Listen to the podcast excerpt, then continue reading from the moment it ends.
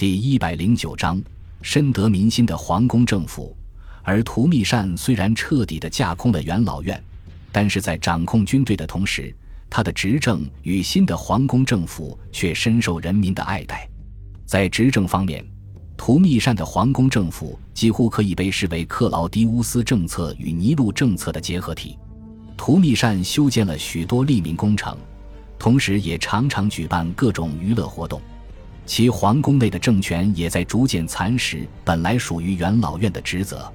图密善效仿屋大维，定期开仓放粮，周济穷人，并为了维系和拉拢皇宫与贵族、骑士、官员之间的关系，经常邀请他们参加皇宫内的晚宴，商讨国家大事。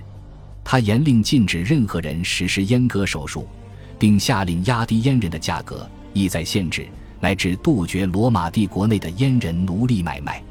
为了防止再遇上天灾人祸，图密善下令加大粮食的产出，减少葡萄酒产业的买卖与葡萄树的种植。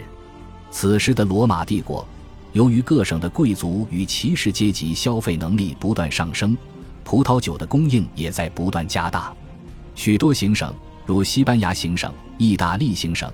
都开始逐渐由农业转向葡萄酒生产业，也大大的降低了这些行省的粮食产出。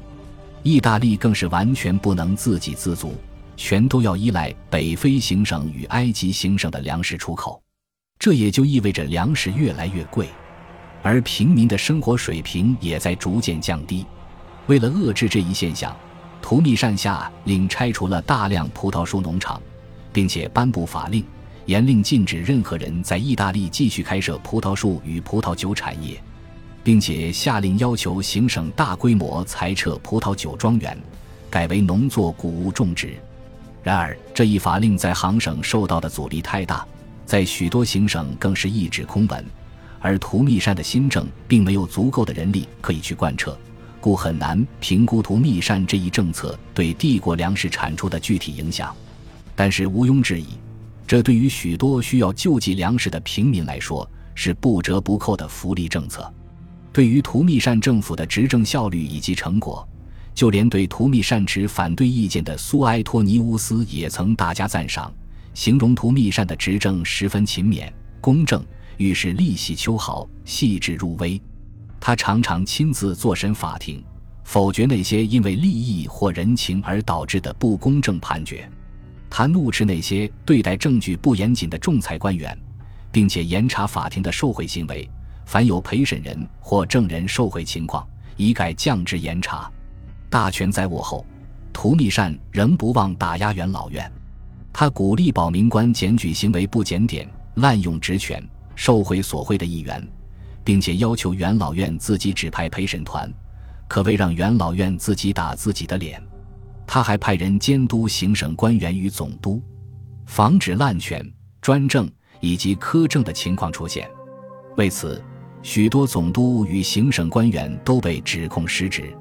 这一趟肃清无疑进一步得罪了元老院，但是对于行省的平民而言却是喜闻乐见。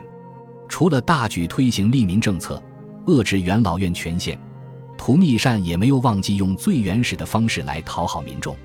他经常举办十分昂贵的娱乐活动，其中包括赛马、决斗、戏剧以及歌剧。为了更好的与民同乐，他取消了剧院的阶级区域分化。乌大维曾经为了确保阶级鲜明，立下过法律，规定在任何公共娱乐的场所，贵族、骑士、平民需要分开坐。不过，图密善废除了这一法律，让平民可以与骑士一同入座。频繁地举办各种各样的娱乐活动，让图密善深受人民喜爱，而这也给了他进一步提升自己权威的条件。在从元老院手中夺回绝对权力，掌控了军权，又夺得了人民的喜爱之后，图密善决心要让皇帝的地位更上一层楼。感谢您的收听，喜欢别忘了订阅加关注，主页有更多精彩内容。